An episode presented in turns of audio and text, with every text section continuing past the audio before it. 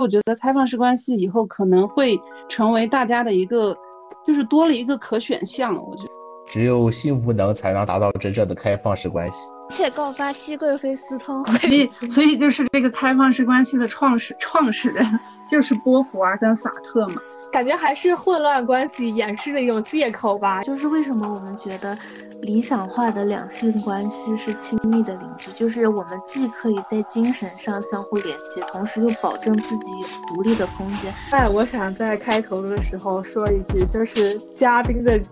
观点，尤其是同光的，只代表同光个人，千万不要上升到我们节目组，求求了。嘉宾的观点只代只代表某种观点，并不代表嘉宾持有这种观点。大家好，欢迎来到朋友走慢点第十二期，我是主播小乐，我是主播 Q 老师。今天我们邀请到了两位嘉宾来到我们节目的录制，让他们做一下自我介绍吧。我是准备来挨骂的同光。我是炸弹啊！咱们这期嘉宾非常的收敛啊，可能可能是大家后期的这个观点都比较尖锐。现在就是这叫什么？抛砖引玉，先先沉默，抑欲扬先抑，对吧？啊，养精蓄锐。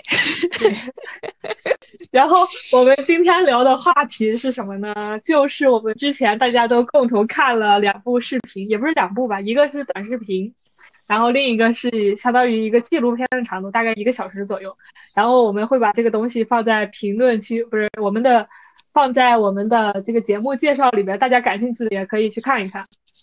然后关于这个话题，这个这两个视频呢，我们衍生出了一个主题，就是关于婚姻性开放到底开放在什么地方，开放至什么程度。然后我们今天来讨论一下这个话题。好，那我们就。先聊一聊这两个视频吧。我们我首先先先给观听众朋友们介绍一下，我们就是引申出话题的这个两个视频，大概讲的是什么？就是有一个女生，她是本来是上海人，然后她在荷兰留完学回来之后，她打算过一种新式的生活模式。这种生活模式就是她到西部地区，应该是云南的一个小山村里面，然后呢，跟另一个跟她志同道合的男生一起组。组建了一个没有结婚证的家庭，然后他们并生育了一个孩子。他呃，然后他们。在这个呃，就是非常偏远的农村里面，就过着最原始的，呃，也不能算是男耕女织吧，但是也是那种日落日出而作，日落而归的那种最原始的自给自足的农耕生活。然后女生自己负责几亩地，然后男生也负责几亩地。然后他们就是，呃，按照女生的说法来说，她就是厌倦了大城市的快节奏，她想真真实实的体验一下这种脚踏实地活着的感。感觉，所以就想从这种呃农作当中获取生活的实感。然后在这个呃介绍当中呢，女主就是这个女女生，她就提出了一种婚姻的观点，就是一种开放式的关系，就是他和他现在的这个伴侣，他们两个是没有结婚证的，但他们生育了一个孩子，他们并没有法律上的夫妻关系啊。他女生是支持男生再去寻找其他的亲密伴侣。男女生同样也可以去寻找，就是他的亲密伴侣。所以说，我们对于这种新式的，并且他们现在已经进行实践的这种啊关系，两性关系的，我们就想做一系列的讨论。嗯，我我们这几位嘉宾都是在那个看完这个呃视频之后，然后我们之前也。讨论过，呃，前前天我们也就这个话题，其实也进行了很多的讨论。那么今天我们首先来提出一个问题，就是，嗯，大家认为什么是开放式关系呢？嗯，我我先我先我先讲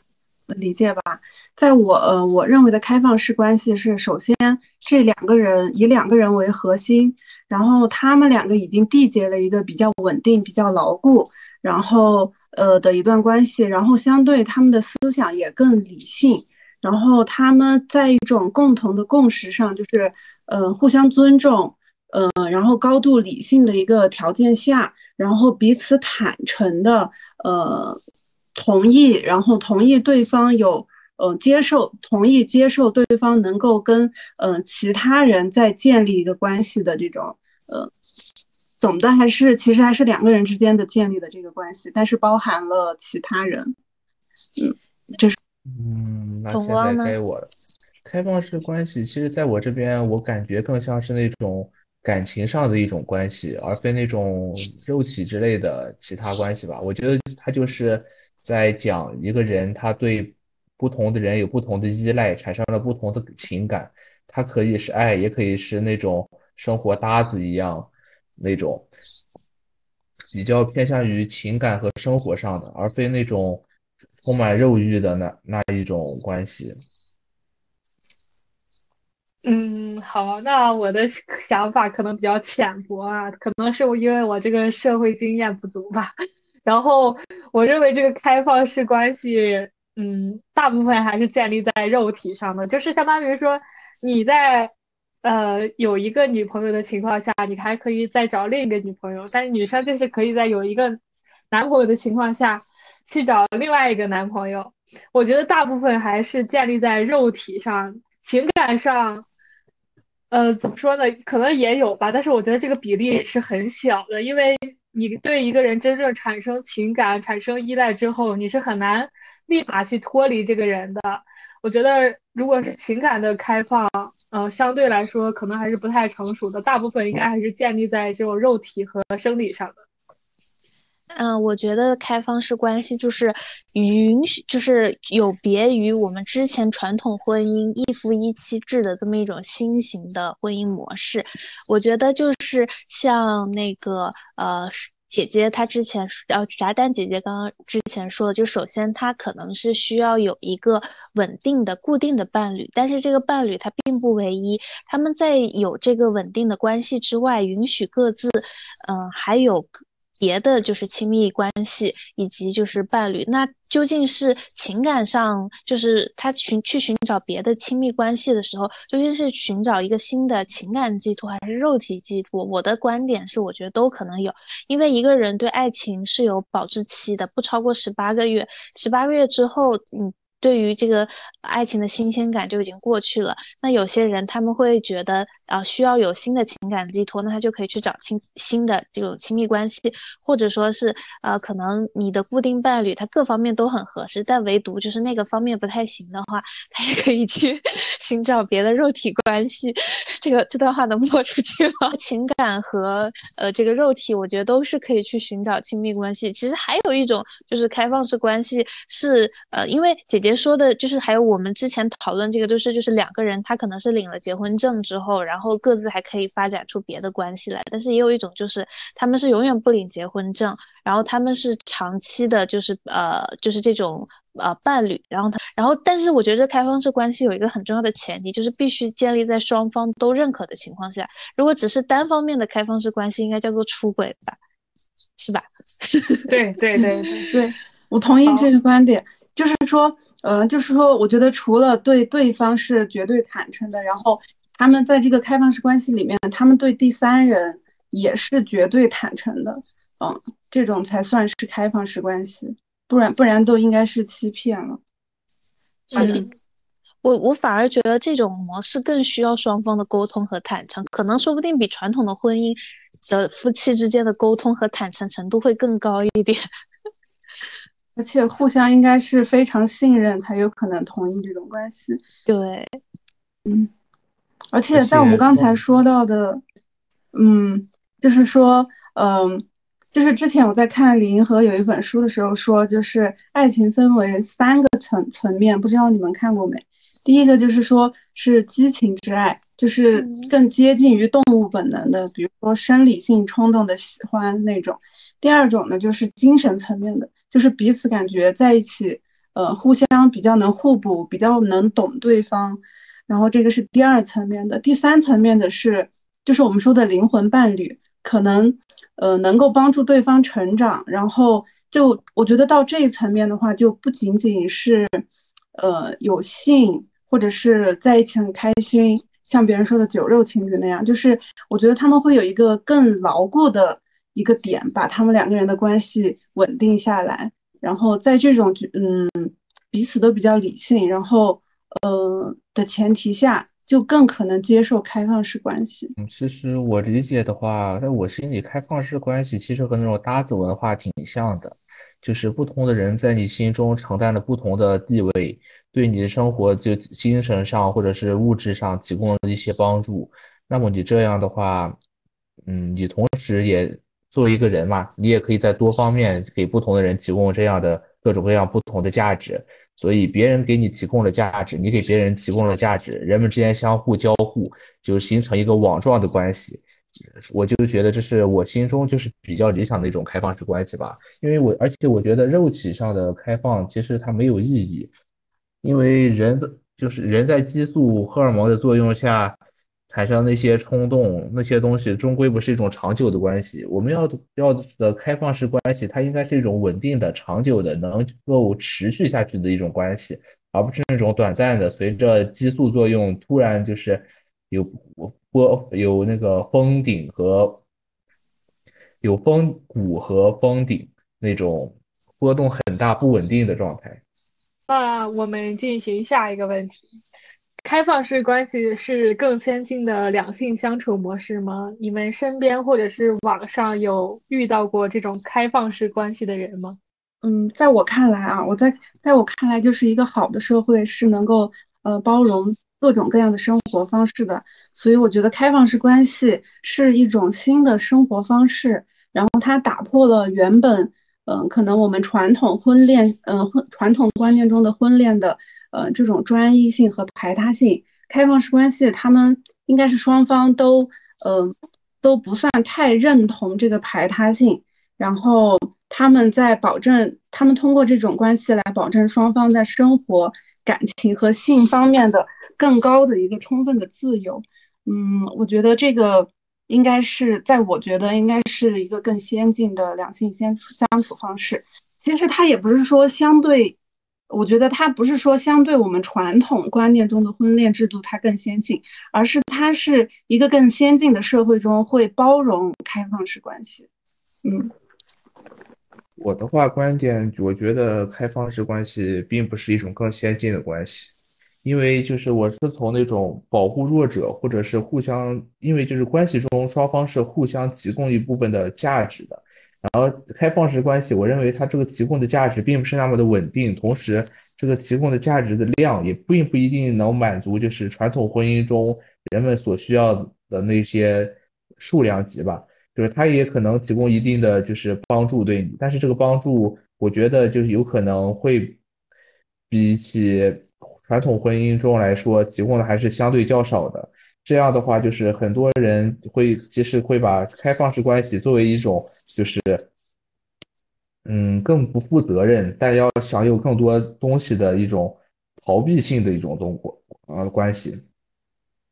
我感觉就是。像彭光说的，就是他是觉得，呃，一个人他先天的应该负有对家庭的责任，但是我觉得，我觉得开放式关系中更强调的是个体的需求，就是一个人的个体性和自我的意愿。它其实就是为什么说它有别于传统的婚姻模式，因为传统的婚姻模式它是一个，呃，以家庭为单位，然后呃组建的这么一个小分子结构，但是那个呃我们所说的这个开放式关系。它更多的是强调个体之间的结合，因为原来我们说结婚很多时候是两个家庭结结合在一起，但是开放式关系更多就是两个个体通过呃就是各自的意愿、各自的需求结合在一起，各取所需这样子的呃结构模式。然后呃像同光之前呃就刚刚说的那种说呃可能你对于一些弱者而言，你如果没有在这个。稳定的婚姻关系当中，你如果真的步入到一个开放式的关系当中，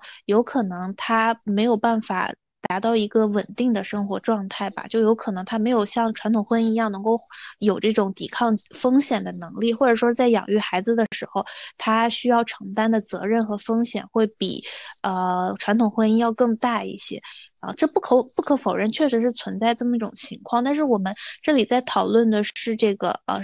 开放式关系它是否是一种更先进的模式？我觉得这个先进的定义呢，呃，我觉得不能够说先进与否吧，只能说就是它是一个更偏向于个人主义，或者说是更强调个体意愿和主体性的这么一种模式。因为我们传统的婚姻模式很多时候是强调一种，呃，就是你呃作为一个呃。就是其实我觉得传统的婚姻模式，它主要就是为了养育孩子。才一夫一妻制，然后因为男性他没有办法确定自己的孩子是不是自己的，他必须要通过这种模式一夫一妻，然后呢，他才能知道他自己的孩子是自己的，就是一种基因确认。所以我觉得这种传统的婚姻模式，它其实也是一个就是为了社会维稳或者说是一个父权体制下的这么一个产物，不能说它是嗯。落后的吧，我觉得，嗯，时代的长河滚滚向前。反正我的感觉就是，可能这种开放式关系它更能够顺应人性吧。嗯，呃，就是我对开放式关系的这种态度，就是不理解但尊重。就是我感觉确实像炸弹老师说的，就是一个先进的社会，它肯定会包容这种，嗯。这种新型的社会关系或者说个体关系，就比如说一些性少数群体，他肯定会，嗯，这就是你时代越进步，你对这些各各呃这种性少数群体或者说这种少部分，呃，这种，嗯，怎么说呢？少部分的这种群体吧，就是更具有包容性，你不会去觉得他们有什么特殊。但是我就是想说，呃，假如我们现在认为他是一个，嗯。一个不一样的这种两性关系吧，就是回到比如说几百年前，就清朝那会儿的话，清朝什么其他朝代的那种，那相当于皇帝他属于那种性开放关系吗？就是他属于开放式关系吗？他也可是把不同的情感寄托给不同的人，都是，因为他是单方面的要求。对他，他他就是开放式关系是一个双方自愿、平等、尊重的。但是你说古代的那种，他那种应该叫，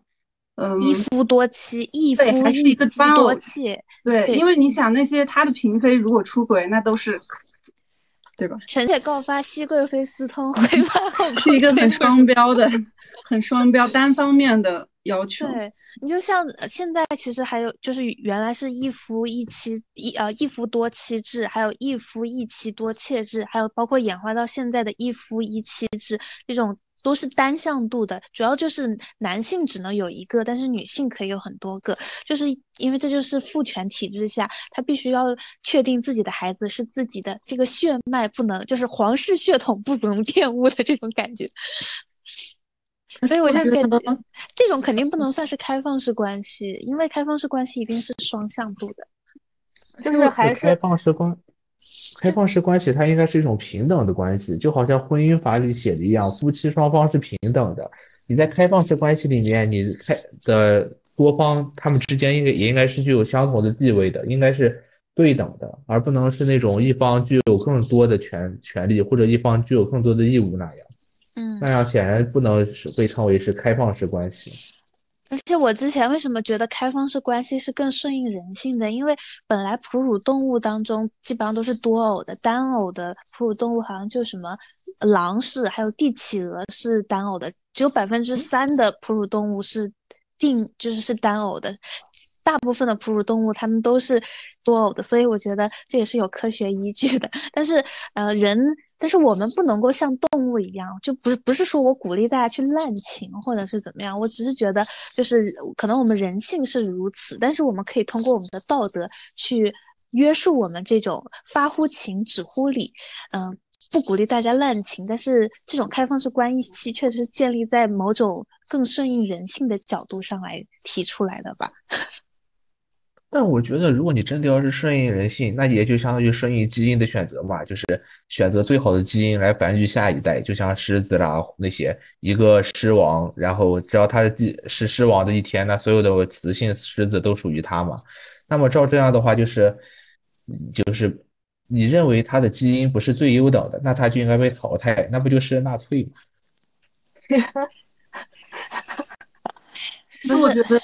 就是你们在谈到这个开放式关系的时候，呃，似乎是对，就是选择开放式关系的人会觉得他们道德底线更低，或者是，嗯，就是更更接近动物性。其实我觉得会选择开放式关系的人，他其实他们是更为理性，然后对自我情感的认知度更高，然后处理感情的能力也更强的，因为他们不是。嗯单方面的要求对方嘛，是要求对方或者是放放纵自己，他们是绝对彼此坦诚，而且其实开放式关系，如果嗯真正的开放式关系，彼此会确定对方的一个界限点。就是比如说我的界限在，比如说我们两个确定开放式关系，我的界限在，你可以跟他接吻，但是不能上床，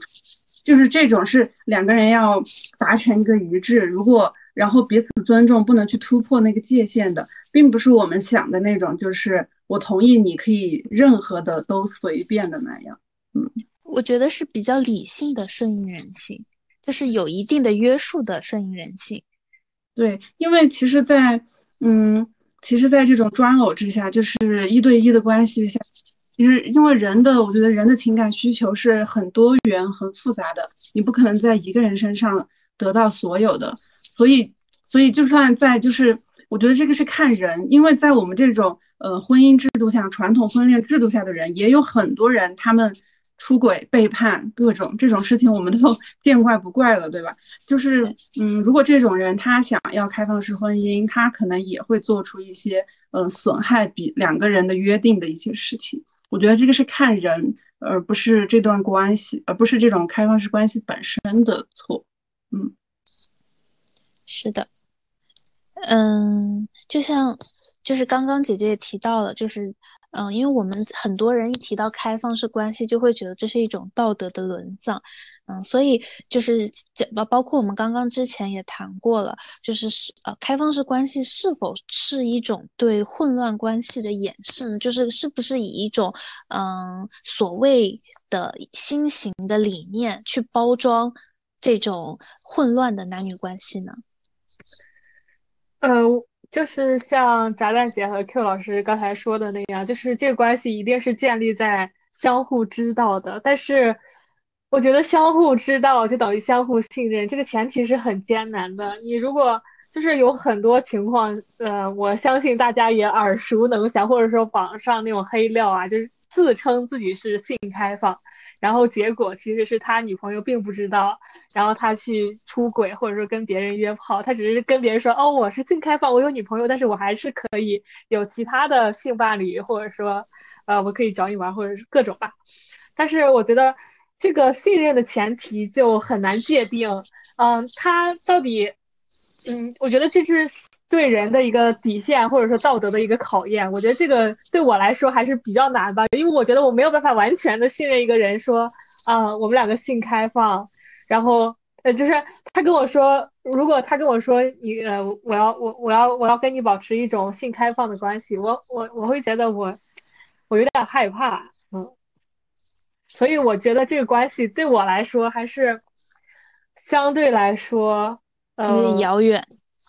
就是感觉还是混乱关系掩饰的一种借口吧。就是你可能还是对一个人，呃，就像我刚才说的，如果你对一个人产生情感的话，你肯你肯定是很难去瞬间把这个情感剥离掉的。然后你，呃，我觉得大部分这种开放式关系还是建立在肉体之上，所以，嗯，我还是认为就是对混乱关系的掩盖，它其实还是实际上。呃，自己的生活多元化一点，或者说，啊，他就是想出去玩儿啊，嗯，我觉得就是，我觉得就是，嗯，就是这种人，如就算他说他不是开放式关系，就是他是一对一的一个婚恋关系，其实他也有别的借口去出轨呀，去背叛呀，而且就像小乐说的，其实相对于一个，嗯。一对一的关系嘛，其实因为人 人数也越多，然后这个关系的复杂性也越越就是越也一直在升高，成一个正比关系，所以嗯，其实对人处理关系的要求也更高，嗯嗯，但是说他这个是对混乱关系的掩饰，我觉得可能真的会有人拿这个来当一个借口，嗯，对。嗯，但是我觉得，如果真的有人能开诚布公的说我们就是性关系，就是性开放关系或者开放式关系，然后处理好他身边一切的感情琐事，我觉得这个人太牛逼了，真的。嗯，所以所以就是这个开放式关系的创始创始人 就是波伏娃跟萨特嘛，然后他们两个就是因为本身也是在女性主义、性别主义研究比较先锋的人物。然后他们，我觉得他们也具备了所说的一种呃更理性，然后对自我情感剖析认知度更高，然后他们的处理能力也更强。然后他们呃两个就开始约定好，嗯。他们要试验一段这种开放性关系，因为我觉得，呃，在一段关系中，并不仅仅是有爱情，还有很多更多的是责任义务啊。就像婚姻这个东西，有很多人其实早就没爱了，但是还是在一起，还保持这个关系，就是他们那个婚姻中有太多别的东西来维持这段关系。嗯，所以我觉得开放式关系确实是一个更难处理的、更高高难度的一个东西。对，但是我觉得这个还是对人的身心会比较健康一点，不然的话，婚姻里也不会有那么多背叛。嗯，其实我我现在我现在想说一个暴论，只有性无能才能达到真正的开放式关系。嗯，因为我觉得吧，开放式关系它这个还是应该排除在性以外，因为性这个东西嘛，它是随着你随着你的激素水平。随着你的激素水平的高低，会在不同的时候有不同的效果。当你激素水平较高的时候，你对这些东西的欲望就比较高。然后你还有，当你年老的时候，你的身体机能下降，你的激素水水平也下降。下降之后，你得到的这个状态的话，你就不不满足你，不满足支撑你这个性开放这件事情了。所以说，这个时候，如果你连支持这个开放的基础都达不到，那你怎么能把它称作为一种开放式关系呢？所以我觉得开放式关系呢，它还是应该是以精神层面上为主。我，然后既然精神以精神层面为主的话，那我还是觉得，还是觉得那个暴论比较对，只有性无能才能达到真正的开放式关系。所有以开放式关系为理由进行那种混乱的男女关系的，我觉得他们都只不过是在激素下进行一些非常遵从、遵从于遵。他们是在激素的作用下，非常遵从于人性的本能的野兽的非常野化的行为，原始的野蛮的兽性的。但是我觉得，对于对于有的人来说，就是肉体上的出轨，就是肉体上和精神上的出轨。有的人更重视肉体，有的人更重视精神。就比如说，嗯，如果。嗯，如果就是更重视精神层面交流的人，嗯，如果他发现他的伴侣没有跟别人肉体出轨，但是有了更契合，就是更聊得来的人，他也会感觉到被背叛，对不对？所以我觉得不仅仅像你说的，只是就是纯纯都是 肉体出轨，对，有时候精神的出轨，你会感觉你更觉得难以接受。我我是比起我肉体和精神我都不能接受，但应该大家都是这样子。没有对，但但是我更不能接受肉体出轨，因为我会觉得很脏。我 但我我想根据姐姐刚才说的那一句，我想说一下，就是。就是我觉得还是，如果呃，作为大部分普通人，就画个界限吧，百分之八十，百分之八十的普通人是处理不好这个情感关系的。你只有很少几率会遇到那。我觉得百分之二十都说多了，我觉得百分之百分之二吧，好吧，百分之二的人才会处理好这个关系。哎，但是之前咱们不是看那个《致命女人》第一季里面那个女律师那一对嘛，Taylor 他们那一对，他们就是典型的那个 couple 的关系，就是说美国现在在加州，呃，因为加利福尼亚不养闲人，所以加利福尼亚州衍生出了这种三三个人的这种伴侣关系。嗯，他们这种三个人的伴侣关系，就是他们允许他。他们呃两个两个配对去干他们自己喜欢的事情，同样他们可可以三个人一起干大家想干的事情，就是三个人在一起就是燃冬版，然后呢两个人两个人在一起的时候，他们就是普通的情侣，但是他们是允许两两结合，同时他们三个人也可以一起结合，这是已经在试验的一种新型的，就是这种婚姻关系了。好的，小乐你发发言。就是我之前我是我不知道我为什么我的那个 B 站推荐会给我推荐这种东西，就是三个男生三人行，然后他们已经谈了好几个月了，我就怎么？然后他们还会说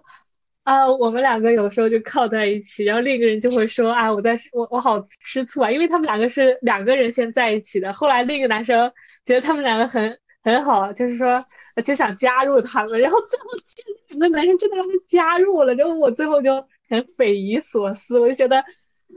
真的很震，也不是说，呃，就是觉得他们很奇葩或者说很烂很烂吧，就是觉得很震惊，我就觉得原来真的他们三个能和平共处，只是偶尔表现出那种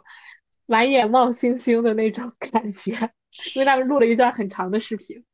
哎，但是我感觉就是像他们这种，他们真的很亲。我觉得就是你刚刚说的那种三人行，可能更多的是更多情况下就是他们满足一个肉体上的刺激感和新鲜感。我觉得他们也没有真正想清楚这个三人行意味着什么，他们只是觉得这是一种很新的模式，很酷。但是我觉得真正就是嗯开放式的这种关系，就像姐姐刚刚说的，他们一定要是彼此坦诚。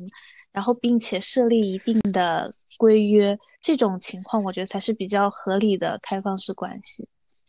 所以，所以他们最后就是收获了一波流量。我觉得就是有可能，甚至在社交媒体上开袒露自己是开放式关系的人，都是为了获取一波流量的吧。所以我可能揣测别人了，但是我觉得。呃，就是像姐姐刚才说的那种思想或者说理性是非常高度理性才能处理好这种感情关系的，在没有处理完全处理好这个感情关系的情况下，去把自己的这些呃在几个月的，就是以试了几个月的关系公之于众，我觉得还是一个不太理性的行为。然后在虽然那个那那几个男生他们俩经常就是，嗯。某一个人，比如说 A、B、C，A 给 B、C，他们两个拍照啊，或者说那种，就相当于给情侣拍照的那种感觉。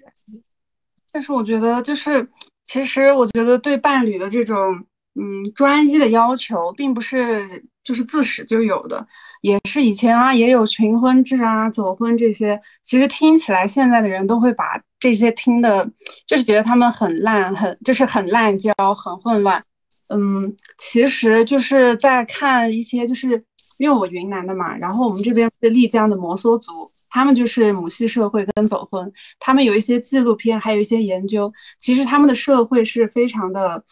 非常的健康的，我觉得就是大家非常平等，没有什么重男轻女。然后他们也是没有彩礼的，因为他们他们我记得那个就是纪录片里面就有说到，那个男生就是他就是爸爸，他的女儿要嫁给汉人，不是要给彩礼嘛？他就说我不收彩礼，我不是卖女儿，就是他们的观念还是那样。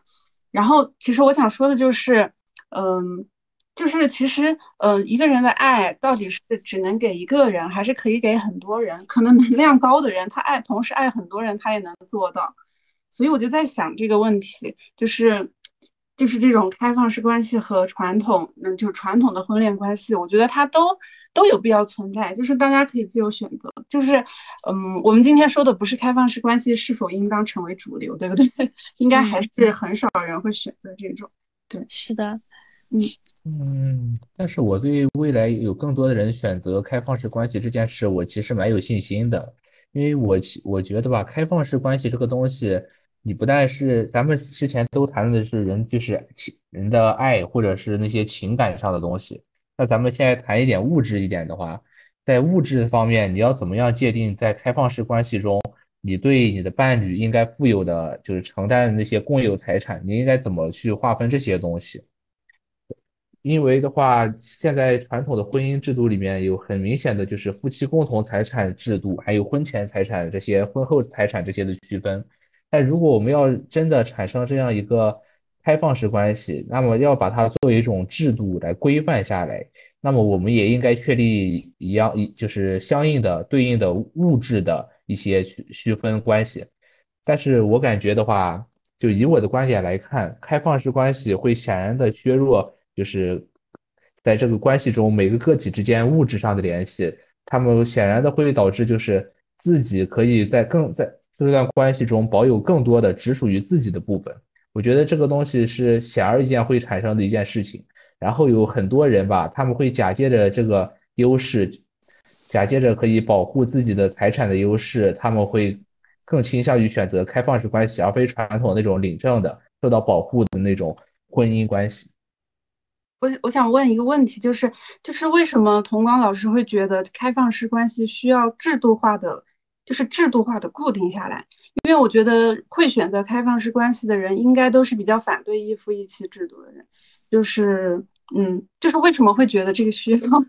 这样规定下来？然后我觉得是，嗯，开放式关系的话，因为如果只是开放式关系，其实他们的物质是不牵扯的。嗯，如果是开放式婚姻的话，他们这个是肯定差，他们的这个经济收入啊、财产肯定是跟着婚姻制度来走的。对，嗯，因为人活着不能只靠精神食粮，也得靠物质的食粮嘛。所以说。你要不把它规范下来，然后他们之间无法确立物质上的关系，那么就就绝对是会导致拥有物质多的一方，他就可以通过对你物质的、对你生活生存条件的管控，导致你的地位就像古代的妾一样，就是因为你需要这样的物质，然后从而你失去了你的独立性。所以说，其实开放式关系，我觉得也是在物质独立的前提下，这个关系才是可以成立的。如果就是你物质不是那么充裕，不是那么独立的话，那我感觉在未来的话，那就很可能滑向过去那种一夫多妾的角呃程度。嗯，是这样的，我觉得你就呃，觉得同光的这个观点，他就是主要是担心之后这个开放式关系会导致呃两个人在财产分方面的纠纷，或者说是呃两个人在就是因为它涉及到多方关系嘛，所以在多方关系的牵扯之下，可能在经济上会有一些纠纷，并且不能像传统婚姻模式那样两个人之间能够共同的承担经济风险。但是我我觉得的开放式。首先是开放式婚姻，先不谈关系，就是只要他们是领了结婚证的话，他们首先在名义上是法律定义的夫妻，那他们就还是按照法律定义的夫妻享有夫妻的共同财产以及他们各自的婚前公证的财产，但是同时他们也能接受彼此在呃寻找新的呃伴侣，然后呢，无论是情感上还是肉体上。的需求的伴侣，所以我觉得这个首先是开放式婚姻，我觉得不会像童光老师说的那样混乱的原因。还有一个，其实我也想问的，就是像我们刚刚说的那种三人行，因为现在没有这种三人制的婚姻，所以基本上，呃，如果像这种三个人一起组成一个稳定的情感结构的话，我想知道这种财产应该不能够像传统的一夫一妻制那样进行了吧？我觉得这可能是需要新的这种。嗯，一个制度化的一个原因吧。但是我觉得，如果如果不走入婚姻制度的话，如果只是开放式关系，不管是多少人，我觉得他们就这种关系就只能靠他们自己的约定，比如说谁出大项，谁出小项，均分，或者是谁多做，然后谁多出钱，就是这样自己来协商。其实不存在这个问题的。而且我觉得，嗯，如果就是都能够就是。达到能考虑到这种，嗯，这种理性啊、情感需求啊，各种已经到这种层面上，其实他的，嗯，经济方面应该也会有一个更理性的规划和保护。是的，嗯，我就我就我就想说，就是我感觉贾丹老师的世界太过于理性了，就是现实生活中其实有很多无赖，就是我们不可否认这个事，就是如果你真的步入开放式婚姻，他口嘴上跟你说好，我明天给你转五十万。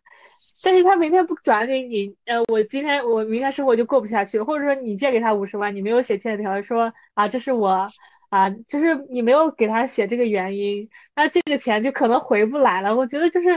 嗯，为什么需要有法律或者说这种制度来，呃，怎么说控制这件事情？就是因为他不想让这个事情事态变得非常严重，到你一种无法控制的角度。我觉得也是社会为了实现它整个。社会的稳定而呃所构建出这一套法律体系，所以我觉得投光那个角度，我觉得还我还是比较认可的，就是因为呃如果你真的不涉及这种制度的话，呃制度的话，你很可能你的权益在这种关系中是得不到保证的，甚至有可能是被损害的。呃，我说一点就是，嗯，就是一开始童光老师说的，如果说是在经济经济能力不对等的一个情况下，如果在呃，开放式婚姻可能有一方会陷入弱者的地位嘛？但是我觉得这个不仅是开放式婚姻，呃，开放式关系，哪怕你在婚姻关系里面有一个人的经济处于弱势，他也是受控制的，而且他也是处于一个弱者的地位。同时，然后在婚姻关系中，比如说你老公找你借了五十万，你能去法院告他找他要吗？但如果你们是开放式关系，你们只是谈恋爱的关系，你是可以去法院起诉让他还你的呀，就是你们更不相牵扯呀。而且如果你老公找他朋友借了五十万，然后到时候你俩离婚的时候，你还得帮他赔一半，就算你没花，你不知道，你怎么证明你不知道呢？然后，但是如果你们只是开放式关系的话，或者说是只是恋爱关系的话，呃，没有用这个制度的话，反而说是他找他朋友借了五十万，那他还不可能说你们分手的时候你还得帮他还一半吧，对吧？其实我觉得正好反过来了。但是我觉得大家这个婚姻，嗯，婚姻制度里面说是对，嗯，对财产保护了嘛，主要是保护，比如说你们两个在一起生活了，他规定的是结婚以后的收入。夫妻是一人分一半，但是我觉得选择开放式婚姻的人，呃，开放式关系或者说是恋爱关系中的人，还没有说是要通过这个婚姻制度去，嗯，怎么说，去分对方一半的收入，或者是上交自己的一半收入吧？我觉得是这样。就是其实这个婚姻制度保护的是两个人婚后的财，共同生活的那部分财产，嗯。对，所以感觉很多最后的很多开放式关系，他们可能就走向那种不进入婚姻制度，但是保证恋爱关系，这样子至少他们在财产方面的纠纷就不会那么多。就像同光之呃，可能还有之后他刚刚在那个公屏上提到的遗产问题，就是比如说呃，我跟你是固定的伴侣关系，但是我在外面乱搞，然后我。也生了私生子，那我的遗产究竟是分给就是法就是跟我的固定伴侣的孩子，还是说给我的私生子？就是这个可能之间还会有一些纠纷吧。其实这些东西国内法律有规定，就像那个非婚非非婚生子，非婚生子，他的在遗产继承上地位和婚生子是一样的，这也是我觉得不合理的地方，这是一个。其次，国内的婚姻制度，它其实是保护保护的是你收入低的一方，因为这个典型的就是离婚离婚分一半，以及那种法院的判就是判决上的那种倾向于女方，就是彩礼全归女方，嫁妆也归女方，以及就是财产在法官手里可能给女方多分等等。当然，这是以离婚为前提嘛。呃，像之前提到那个借钱的话，其实五十万这种大额还是有不少方法能证明，就是没有用到夫妻共同生活，可以就是从法律上给他撇清。然后夫妻内部借款，其实你们也还是可以通过就是起诉的手段是可以的。不过一般你起诉完这个东西，下一步就该起诉离婚了，所以说正常人是不那么干，但并不代表不能。然后的话，还有就是关于就是之前不是说到三个人的时候，他那些财产啦，或者是。那些监护问题，其实，在我们国内的话，就是也适用于同性恋，或者是那种，就是那种你无关的人去赡养一个老人的那些东西，就像议定监护制度和你写遗嘱这个遗遗产，通过遗嘱来确立你的财遗产继承的这个方式。具体的话，我们可以翻一翻民法典，这里咱们不是课堂嘛，不讲不细讲的就。但是反正国内对于这些东西，其实有很多种就是辅助的办法来维护你的权利的。然后你开放式关系，如果你不能通过一种制度性的保障的话，就假设啊，我有一个比较富裕的人，我找了五个五个就是和和你约定有开放式关系的人，那么假设你们现在五和五个人的关系同时破裂或者破裂破裂，那么你这个比较富裕的人应该怎么样去补偿这五个人？是把你的财产五等分吗？还是把还是怎么样？这个我觉得不是很好把控的一点。其次就是，如果你们是六，就是还是刚才六个人在一起，现在有一个人决定要脱离你们的关系，那么现在的话，那你们这个财产是应该你们每个人都掏出一部分来补偿这个人，还是让你最富的那个人补偿，还是或者是更其他的方式去补偿？我觉得这些东西都属于很复杂、很复杂的一件事情，所以我们应该就是还是应该设立，如果你真的要以后要有一个开放式关系，那么你必须有一个制度性的东西。来保障其中就是相对弱势方，因为人和人总归是不能完全相同的。我觉得，我觉得这个必须就是这个不是呀，就是那个开，就算你选择了走入开放式关系，你们分手其实等同于谈恋爱分手呀。你谈恋爱分手，你还考虑要分他的财产吗？不会这样吧？因为你们已经不受这个制度，你们不选择进入这个制度了呀。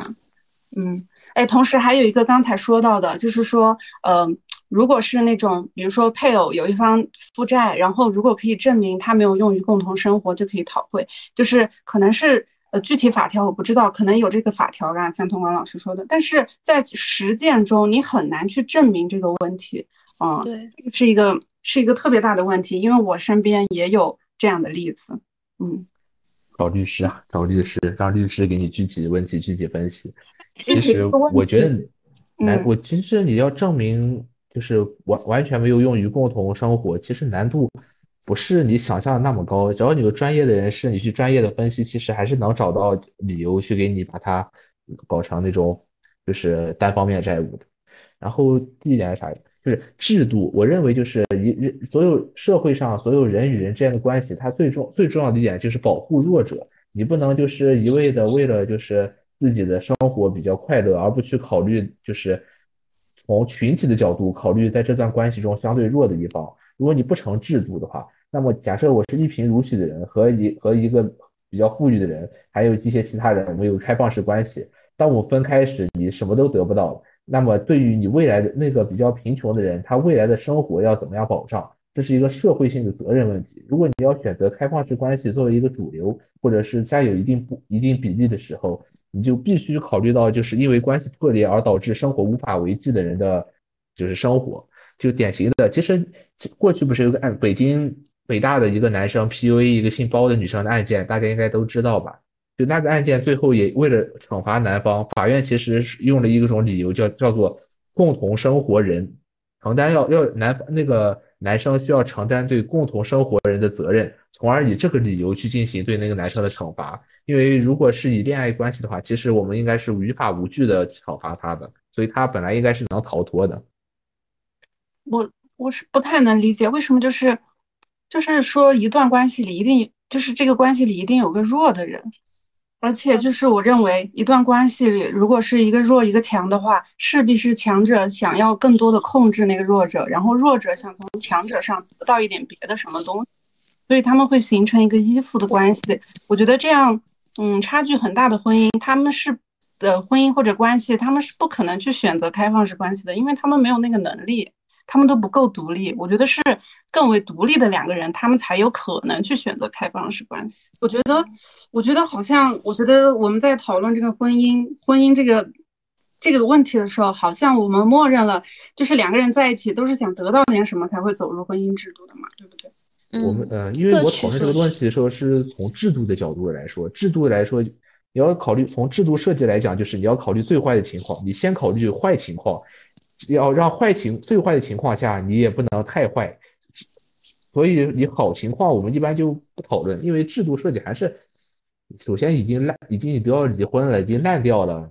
烂掉的情况下，我还要保护保护一下弱者，是为了这个。还有一个就是你看欧美那边离婚那个高额抚养费，然后你。如果女友就假设一个男的和女的离婚，女的找了个新男友，男的还得给女的付那个抚养费，就是男的掏钱养着女友和他男新男友一起，这不就是这不就是汪小菲养着大 S 和具俊晔？对，所以说实话，这个制度其实挺恶心的，挺恶心人的。你从道德上我觉得应该批判的，但是从法律上，其实他是为了保护女性，但实际操作出来是真的道德沦丧的感觉非常严重。哎，还有，你就比如说那个结婚之后，你得划分，就是比如说丈夫的债务，如果你没有办法证明你们的呃。就是那个这份这个钱是共同使用过的话，然后你就可能要帮丈夫去担负这个债务，就感觉这个婚姻制度还是存在很多弊端。现在年轻人越来越不愿意结婚，离婚率越来越高，然后结婚率越来越低，也是有原因的。就大家就更愿意选择这种谈恋爱，然后我不要进入这个制度，不要进入这个婚姻，反而能够更轻松，至少在这个经济关系上它是解绑的。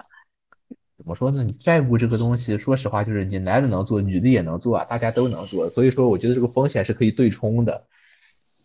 因为它并不是限定性别的一种行为。当然，一一般来讲，确实有些时候人们感觉就是男的在外面乱乱借钱、搞赌博的比较多吧。放式关系的选择标准是什么？是旧时代的门当户对和彩礼，还是真爱万岁？你有什么自己的见解？嗯，我觉得开放式关系到这个层面的话，绝对不会是什么门当户对和就是金钱经济条件方面的问题了。我觉得是像我刚才说的，就是我刚才讲过的，就是嗯，你会对伴侣的要求，那肯定是大家都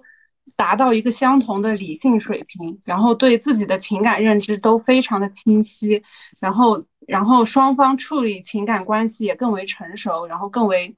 就是更为理性。你会在挑选伴侣的时候更注重精神层面的这些，应该呃。就肯定不会是门当户对啊、彩礼啊，然后两个人对真爱的定义肯定是都契合。嗯，这个真爱到底是什么？嗯，我觉得是这样。哎，我反而觉得这种开，我先说啊，让我先说一句，就是我反而觉得这种开放式关系，它更有可能像是那种各取所需的搭子文化。就比如说，我想从你这个人身上获得经济上的支持，那我就跟你。作为这种，比如说金钱搭子，然后比如说我想跟你获得情感上的共鸣，那我就跟你做这个情感灵魂伴侣。就比如说我跟你是想做这种呃肉体上肉欲的呃炮友，那我就可以跟你结成肉体上的关系。我感觉是可能这样的。但我觉得这种这种你说嗯所说的搭子关系，我觉得更接近我们之前嗯就是有一个说法就是长则和短则，我觉得它是。一个更为脆弱的短则关系，就是它不持久。但是开放式关系肯定是以持久和稳定为前。嗯，开放式关系一定是持久的吗？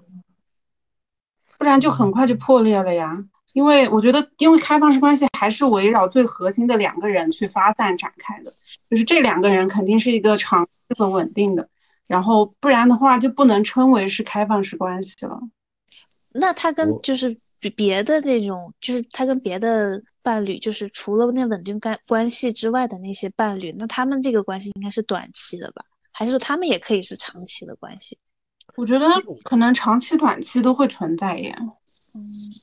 只要不威胁到就是核心的两个人的关系。嗯，我其实觉得就是开放式关系，它应该是网状的，不，它不应该是点对点，然后以每个点为基础再各自发散的。我觉得它可以是网状的一种关系。而且我觉得，就是既然你都要选择开放式关系了，那你应该是脱离积极趣味的，那你起码是在物质和生活上没有什么太大压力的，所以你才可以在精神上追求这些东西。所以其实我还是那句话，我认为开放式关系它应该是啊，脱离了肉体的限制，从精神的角度来看的一种比较就是精神关系，而非那种肉体关系。嗯。我是觉得，就是开放式的选择标准还是，就是像这种情感啊、精神，它都是没有办法衡量的。就我们能衡量什么？我们能衡量钱，对不对？钱就是最简单的嘛。所以我觉得，如果你在选择开放关系的时候，一定是会讨论到钱的。然后再说一下那个。呃，童光说的那个网状的，我我突然想到那个比特币，它是去中心化的，我觉得应该是这种关系，就是没有任何一个没有任何一个人，他是作为这一段关系的主角或者说核心，他每个人都可以成为核心，然后那其他人也可以跟他产生连接啊。如果是我觉得如果是网状关系的话，就没有必要缔结成一个开放式关系了呀。你就保持你两你们两个人是完全独立的个体，我们都分散成点，不用不用确定一段 开放式关系，就直接是网状的去发散就可以了。就我觉你就没有必要 再说，就是我觉得就不能称之为开放式关系了。因为我觉得开放式的问题，我再多说一个，就是关于钱的问题，我觉得很多。其实很多婚姻就是被动的开放式婚姻，就是因为两个人的经济关系牵扯太多，没有办法，所以他们会对伴侣的出轨睁一只眼闭一只眼。我觉得这种也是一种被动的开放式婚姻，这个就是小乐说的以钱 为一个连接的被动式的开放式婚姻。嗯，请请请请 Q 老师说。对，我也感觉就是，如果真的是网状关系的话，就跟我们现在朋友圈是一样的。但是我们所说的开放式关系，一定是指的一种亲密关系，就是你肯定要跟你的伴侣有有别于其他个体更为亲密的连接。所以网状的话，我觉得它的这个权重就相等了。我觉得像开放式关系这种，它肯定是需要嗯有一些权重上的区别的。那大家还有想说的吗？然后我我想再说一句，就是。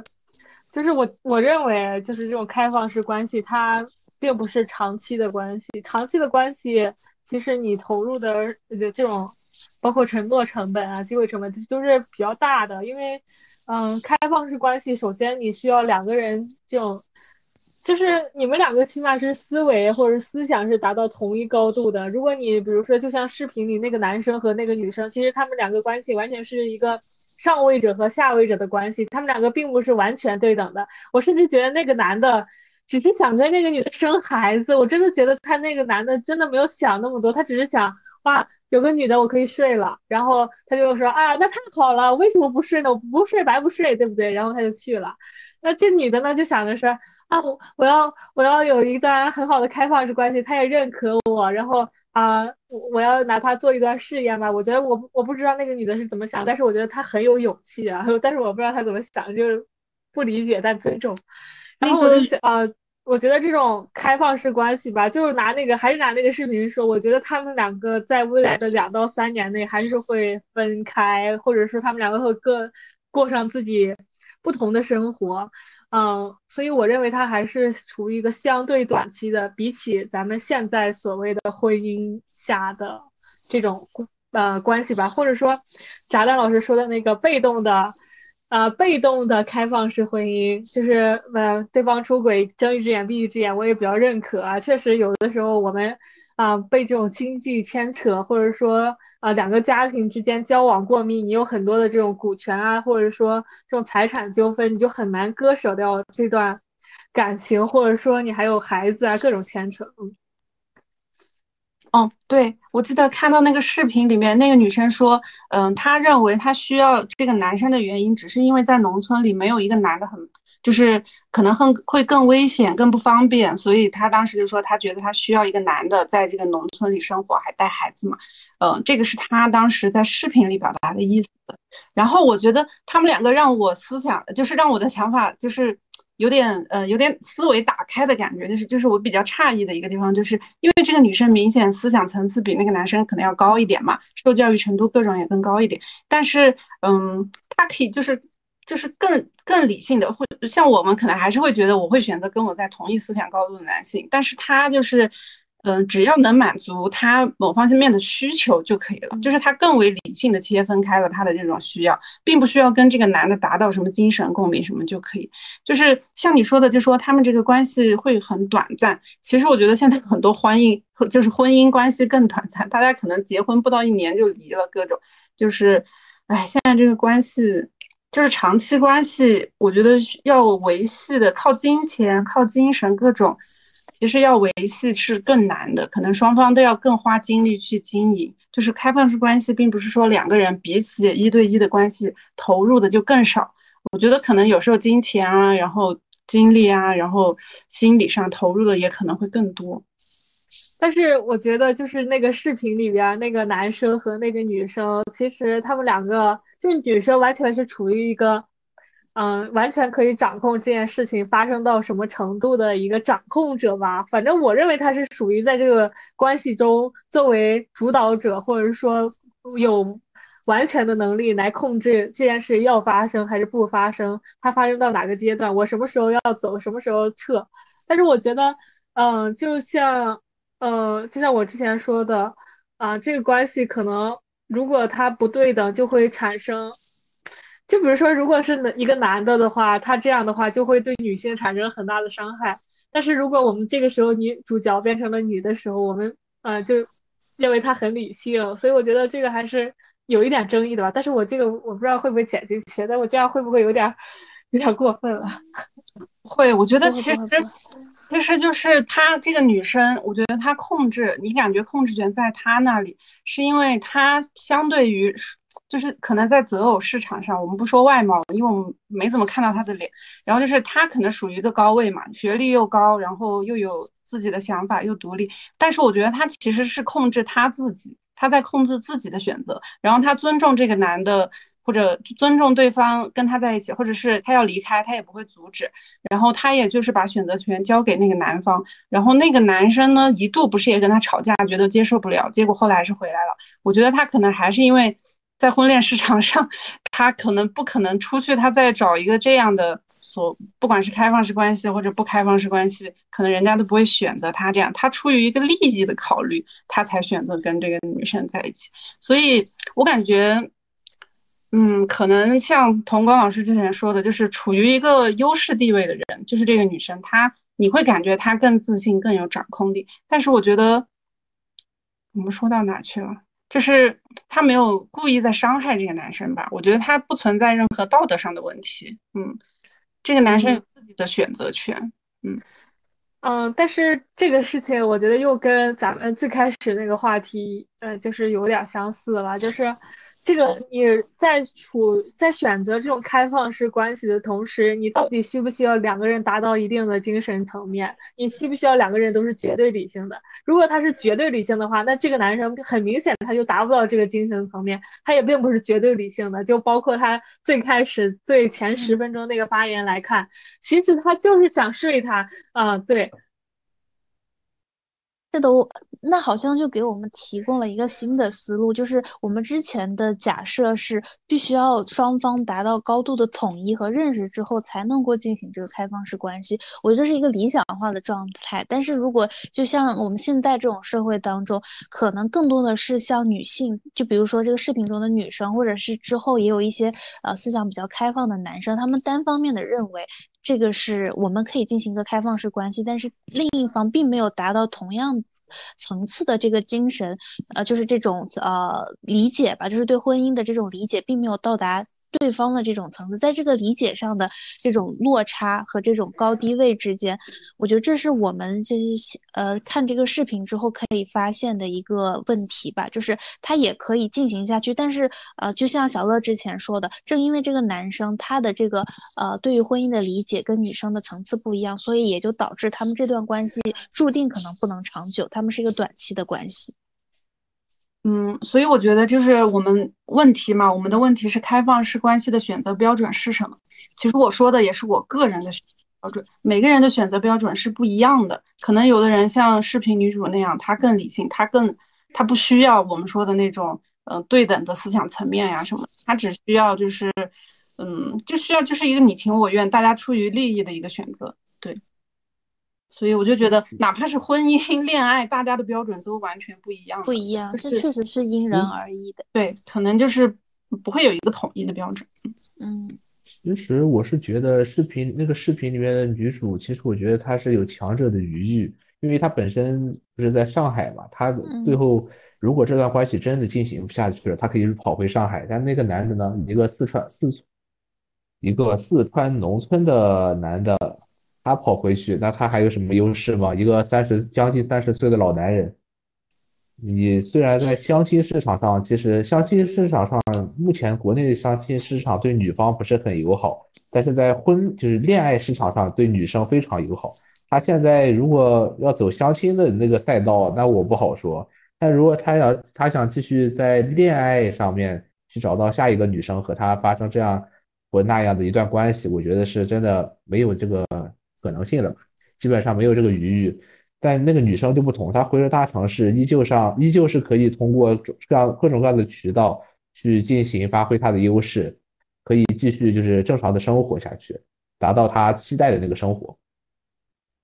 所以我觉得这个男生他可能得自己考虑，自己考虑如何增强自己的竞争力啊，或者是什么，就是这些风险是大家都是成年人，都只能自己去承担了，对吧？嗯。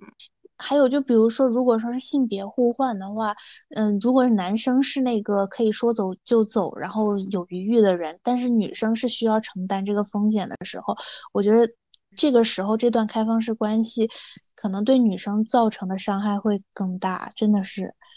对，而而且会接受很多，就是我觉得如果这件事情女生选择发到网上，那个男生会选择。就会接受到很多很多的网暴，但是如果这件事儿发生在了女生作为这个控制者来说，大家反而会觉得哇，这个女生好有勇气啊，她好厉害，我好羡慕她，她怎么有勇气去远离大城市，逃离这个呃钢筋混凝土的这个地方，然后去选择了一个山林去做这件事儿啊？但是如果是男生的话，就会觉得啊，这个男人好没有责任心，对吧？我觉得大家对这个女生会有这种赞扬，主要是因为。本来我们这种父权制社会，男女男女的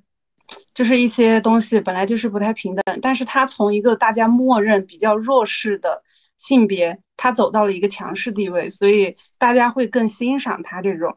嗯，但是那个男生可能就是，如果是 本来就是一个男，就是对环境更对男生更友好的，他还利用自己的优势地位，然后可能。其实我觉得，就算是男女性别互换，也没办法评价任何一个人会给另外一个人造成伤害，因为其实我们也不应该预设这段关系里面有一个人就是弱者，就是他就不行，就不一定啊，我觉得，对吧？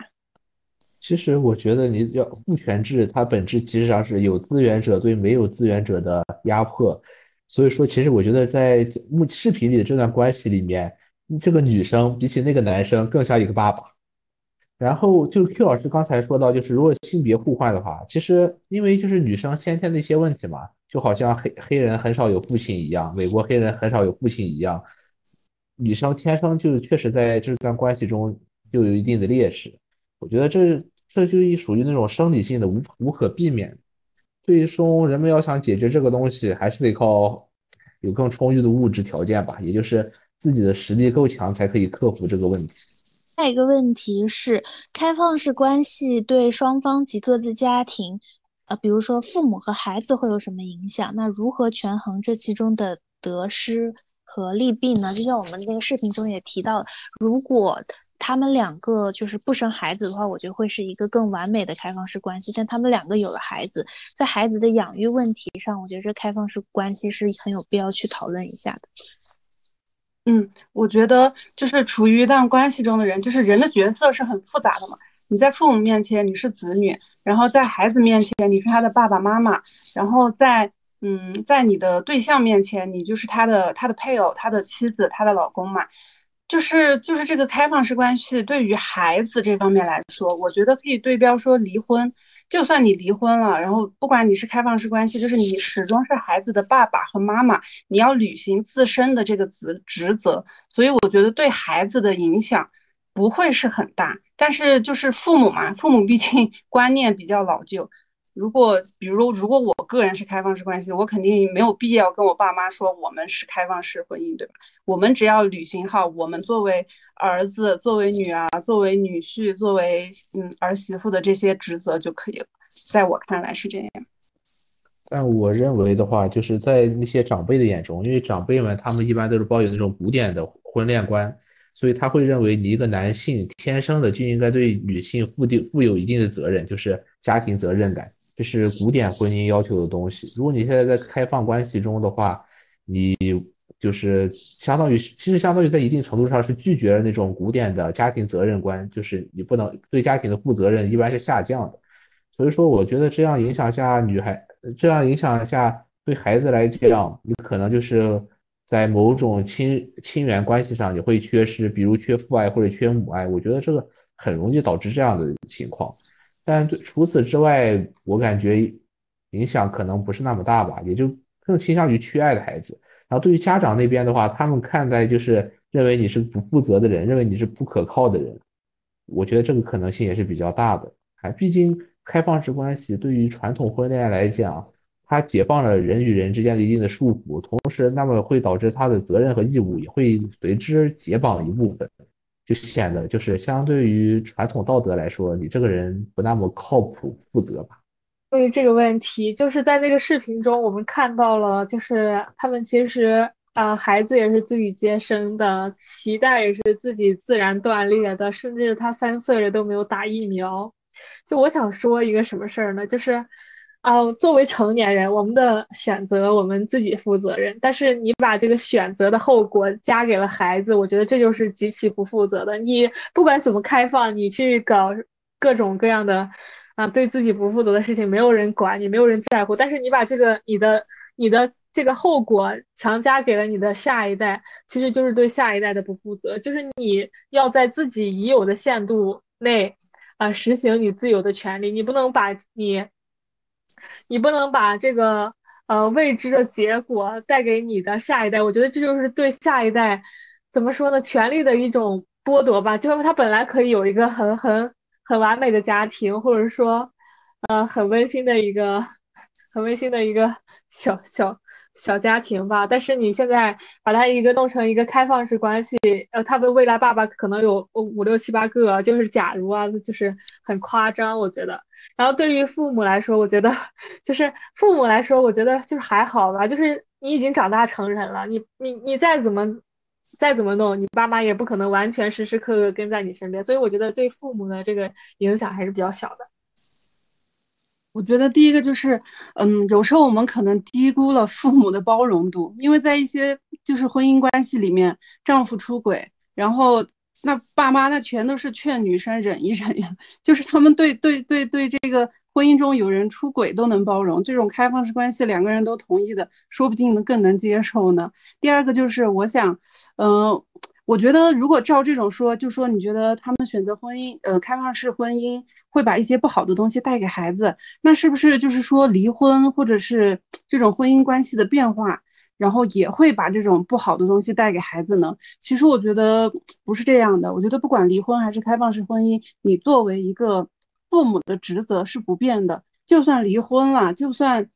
就是开放式婚姻的话，他也就是一个爸爸呀，因为他的生父就在那儿呀。就算离婚了，他后面还会有继父，还会有就是非血缘关系上的履行父亲职责的人。所以开放式关系的话，嗯，应该也是，就是也是他的生父履行父亲的职责。然后他们如果这个关系破裂，然后也可能有别的人来履行这个职职责。当然，也可能就是像离婚以后，呃，单亲家庭呀，或者是关系破裂以后，只有母亲或者只有父亲来带孩子。其实我觉得。嗯，我觉得单亲家庭就是，这并不存在说是会缺爱呀什么的，因为我觉得就看谷爱凌，谷爱凌的成长嘛，她也没有爸爸呀，但是她她并不缺少爱，就是在一个正当、充满爱的教育之下，这个孩子也会是很健康、很向上的发展的。完毕。啊，我先我来说。是这样的，就是我觉得我们可以把这个问题分成两个层角度去讨论，一个是开放式的婚姻，一个是开放式的关系。首先，我们先说开放式的婚姻，因为婚姻它首先是结成了一个家庭，并且婚姻的一个重要目的就是，呃，双夫妻双方共同承担抚育孩子的义务，去承担对下一代的养育责任，这个是法律上规定并予以保障的。那如果是在这种开放式婚姻，条件下出生的孩子，他们可能并不能够像传统婚姻组成的这种家庭的孩子那样获得呃那样多的关注吧。我我个人是这么觉得，因为如果说你是一在一段开放式婚姻当中，你的父母父父母可能就是行婚，也就是说他们可能在经济上会给你一定的帮助，或者说是承担一定的责任，但是可能他的父呃就是他可能。呃，他父母会对，就是因为有别的亲密关系。如果说在别的亲密关系中，他们也有了小孩，那他对这个原就原来这个固定伴侣中的孩子的关注度肯定会减少，并且我觉得更孩子更多的是都会希望父母是一个就是呃比较恩爱和睦的状态，这样对孩子的身心健康是更加有利的。还有一个就是开放式关系，开放式关系它甚至都没有一个法律上的制度上的保障。那就更从孩子的角度来说，呃，他他只有血缘关系上的，就是他甚至都不能够在父母的户口本上吧。所以我觉得他只能是这种开放式关系下诞生出来的孩子，他更没有安全感。所以其实我觉得从孩子的角度来看的话，我并不是很能赞同这种开放式的关系。我觉得这不太利于孩子的成长。嗯，嗯，就是我先针对炸弹老师刚才说的。那个父亲的职责说一下，就是我认为这个东西还是把它过度理性化了。就是那你说我们每个人在社会都有一应有的职责，我们都应该履行，但是有人就是不履行，那嗯，那所有人都不应该去抢劫、去杀人、去放火。那为什么这件事还会发生呢？就是因为人性是不可控的，所以这种不可控的人性。让我们基于这种家庭的情况下，其实是你把这个不可控给放大了，尤其是在加入这种开放式关系或者婚姻的情况下，所以这个东西你不能说完全，呃，站在一个非常理性的角度去审视这个事情，因为，呃，每个人在某个选择之下。他可能都会选择于最利于他，而不是利于这个孩子的。所以我作为觉得，作为孩子，他可能呃远远比你想的接受的伤害要大。所以，呃，就是就甚至是说现在吧，现在有很多这种家暴啊，或者是父亲酗酒这种新闻，就是屡见不鲜。所以我觉得，父亲真的能在。家庭中履行好一个职责吗？就是现在生活有婚姻制度下的父亲都不一定能履行好。你真的能指望就是开放式婚姻、开放式关系下的父亲能履行好这个职责吗？我，呃，我我我回答一下，就是我认为啊，我认为无论是就是无论是婚姻关系下还是开放式关系下，你都没有办法对这个人。负责来说是有一个保障来确保是不可能的，我觉得只能从说说是，嗯，你作为一个母亲，你选择你的伴侣的时候，嗯，来考量。但是我更认为，我更认为的是，就是首先生养孩子的一个前提就是你要非常喜欢小孩，然后你有足够的责任心。第二个就是我觉得应该确定每个人。就是都能够独立的养小孩，就是有这个经济能力，也能给他一个好的生活环境的时候，我认为才应该养小孩。因为你想期待另外一个人跟你一块共担这个育儿责任，哪怕是婚姻制度这种制度固定下来几千年的东西都不可能确保，怎么可能这种新兴的开放式关系能确保呢？他们都是确保不了的，你只能选择说是跟你一起，就是成为你小孩父亲的这个人，或者成为你小孩母亲的这个人，他是否负责，他是否是一个可靠的共同育儿的伴侣，你不能期望任何一段关系来确保。然后第二个，我是认为啊，我们默认一个小孩需要在一个圆满的，我们说的圆满就是父母很恩爱的，然后两个人都很，就是都很好的这种和谐的。这种家庭关系下长大，我认为在这种预设下面，会对一些单亲的孩子，然后他们会构成一种歧视。其实很多小孩长，嗯，在父在，嗯，父亲或者母亲一方给予足够的爱和教育和反正关爱这些的成长下，我觉得他们并不是会有那么大的缺失感的。嗯，他们造成的缺失感是因为周围的人一直说，比如说你没爸爸好可怜，你没妈妈好可怜。在这种在这种观念的，嗯。一种评价下影响到他们的身心健康。其实本身如果能，就是哪怕是这种，就是父母父母都在，然后不恩爱的家庭关系上长大的小孩，其实他们的心里也是很受伤的。我觉得不一定说是，嗯，他们都期望。我觉得真的小孩，他们其实希望爸爸妈妈，就是如果他觉得爸爸妈妈都感受到了，嗯，他都感受到了爸爸妈妈的爱的话，他会希望爸爸妈妈都开心，然后。就是不会说是看到他们两个整天有争吵不开心，还觉得你俩必须在一起那种，肯定会希望爸爸妈妈都去收获各自的幸福的。我觉得，嗯，所以我觉得就是这种，你不能确保，你不能通过这个关系或者婚姻关系来确保双方都对孩子负责任，这是不现实的。就是每个人只能说是自己去选择靠谱的伴侣吧，我觉得是这样。嗯，首先我要反对一点，就是我并不认为所有生孩子都是为了喜欢孩子。有很多人生孩子其实是认为生孩子是一个比较长远的投资，这个投资对于未来的你是一个比较正面的收益，这是其中一部分。然后还有就是，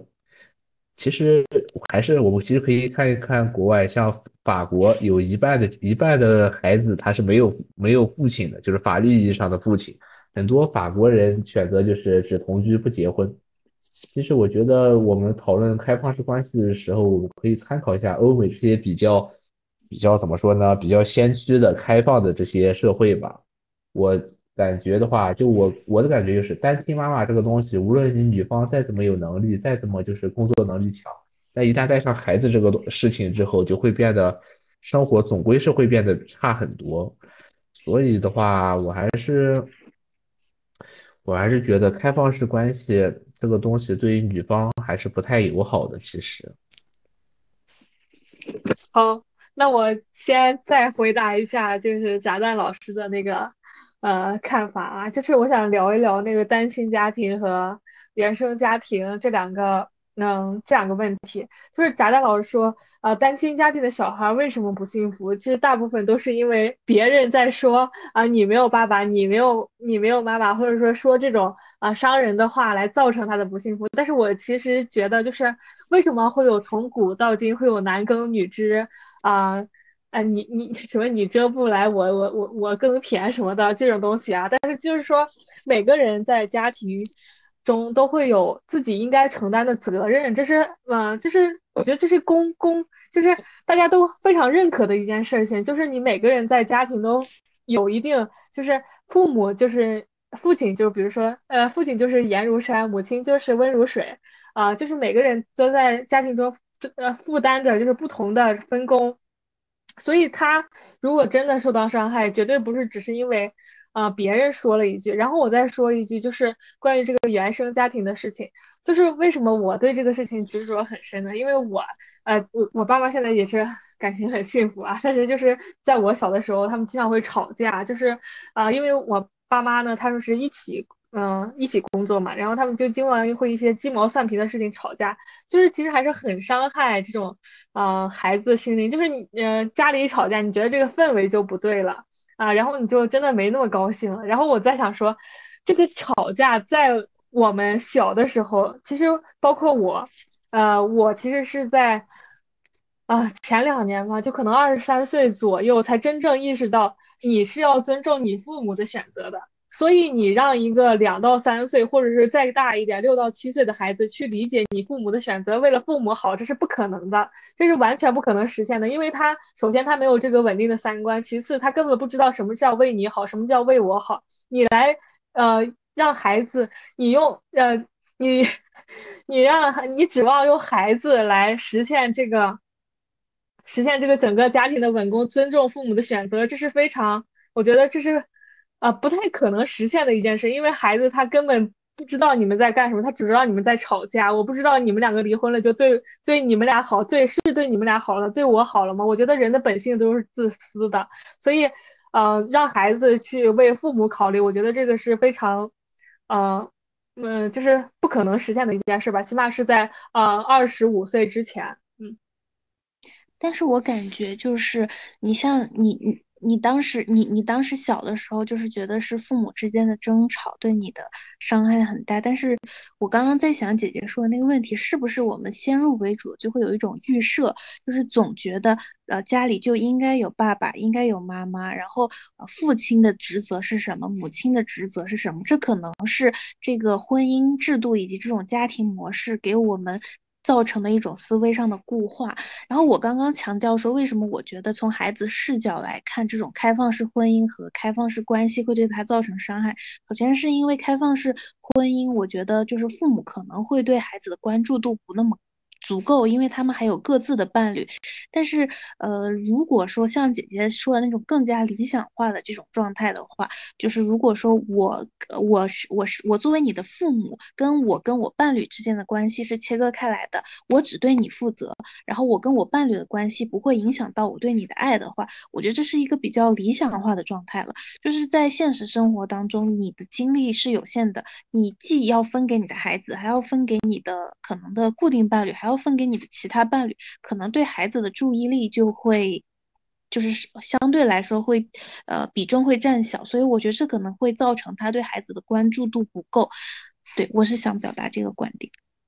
就是在我的观念观念里，其实我刚才就说到，其实我认为的就是你要有单身。就是你单身带单身育儿也能够给足够的爱和金钱保证的情况下再生小孩，所以我觉得像一开始童光说的，很多人选择就是为了养老有个保险，然后生小孩这种功利性的选择是我反对的。就是这种现象确实是有，但是是我觉得不应该的。然后同时像呃像 Q 老师说的这种，就是说嗯你做不到，你做不到你的伴呃伴侣跟孩子的职责就是这种两种责任切分开来的话，我觉得也。不是一个健康的该生小孩子的就是这种这种关系，因为你始终要依赖对方一起来共同育儿。如果产对方产生了什么变数，你就要忍耐，然后可能就会心生不满。然后其实孩子很敏锐，他能感受到这一切。然后嗯，像像小乐说的，就是说嗯，孩子不能理解了嘛，孩子不能体谅父母，不能尊重父母的选择。就是其实有时候我觉得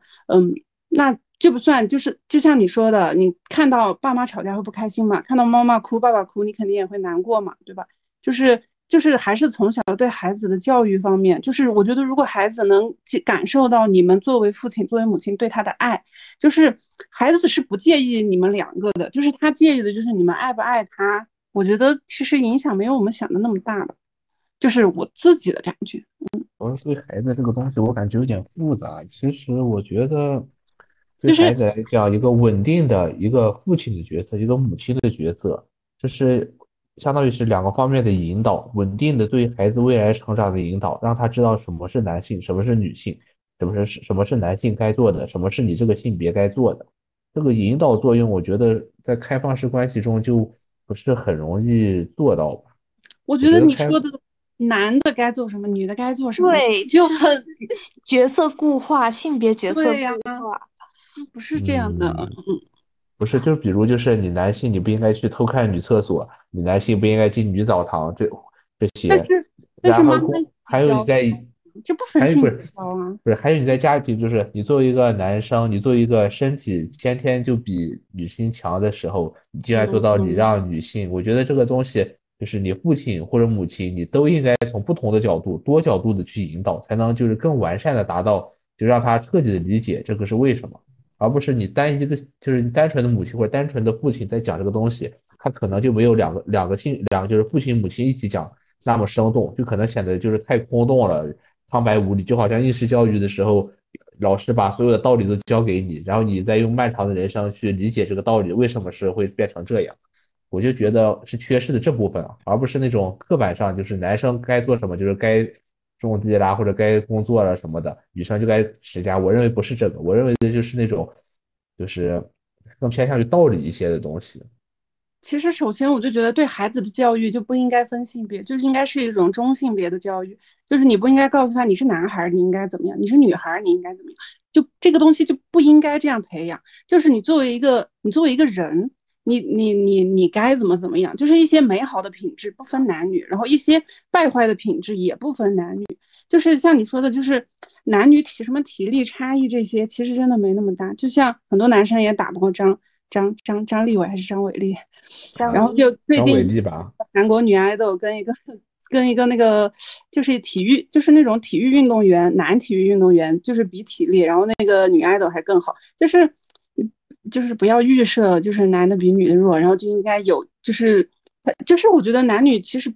不能算是一种互补的关系。应该都看成为一个独立的人格，但是我觉得就是可能男女之间的思维方式是不一样的。如果说是你既有男性的思维方式对孩子进行引导，或者是女性的思维方式进行引导的话，可能，但是哎，但是这个话也不好说，为什么？因为。女性也可以具有，就是没有什么固定的男性的思维模式和女性的思维模式。我也是想说这个，应该应该说 是理性的思维和感性的思维的区分。对，理性和感性对不应该分男男性跟女性的，应该是理性思维和感性思维都应该对有具备传递给孩子。对，就像我们说，你你你你你选择开放式关系，你已经足够理性了呀，但是感性思维你也不会缺少，因为你还是在一个感情当中。我就觉得这是个人个人教育孩子的能力问题，可能。嗯，好，那我们进入身教进下一个问题。好，好，我们进入下一个问题：开放式关系，大家觉得是否会随时间成为未来必然的趋势？我觉得会的吧，因为就是我之前还看那个，就是。李银河老师也说过，说婚姻制度现行的这种定偶式一夫一妻的婚姻制度，最多存续一百年。就我觉得，我可能我们下一代或者下下一代就可以看到这种改变，就是这种一夫一妻制的这种婚姻模式可以慢慢被消解，然后一种新型的开放式关系是值得期待的。对，因为就是比如说现在我们主流的这种传统婚恋关系下，其实像这个。嗯，生育率，然后生育率、结婚率都在下降，然后离婚率都在上升嘛。然后现在为了，就是为了鼓励生育，已经开始了这种单身生育，就是开放了嘛，在很多城市就先行开放了单身生育这个东西。所以我觉得开放式关系以后可能会成为大家的一个，就是多了一个可选项。我觉得，嗯，其实我是觉得未来开放式关系的人数一定会变得更多，但是。它肯定不可能成为就这个社会的绝对主流，还还是你，如果你看很多外国，你看白人原住民、白人的生育率和白人的结婚和白人那些状况时候，你会发现，其实白人遇到的问题和我们现在社会其实也很像，他们也都不想结婚，也都不想生孩子，都是穆斯林移民或者黑人移民在生孩子。所以说，我觉得婚姻关系其实并不是影响生育率和的最绝对的因素因素吧。不开放式关系，它实际上是一种很好的逃避责任的一种关系，就是因为还是这个社会中有卑劣的，有高尚的，有好的，有坏的，你不可能就是让很绝大多数人都处于一种比较优势或者比较就是自就是比较有，我等下等下等我等一下，其实我觉得逃避比较比较有独比较有独立的。很多人都还是并不能做到，就是只靠自己一个人就能达到独立的地位。你如果不能完全达到独立的地位，那么你开放式的关系，总的来说，我认为还是对弱者有害的。所以说，就是为了让为了就是更多的就是一些坏的人，他们为了更少的承担责任，去获得更多的一些东西，他们一定会选择开放式关系这种，并不是很公平的一种模式。开放式关系哪里不公平？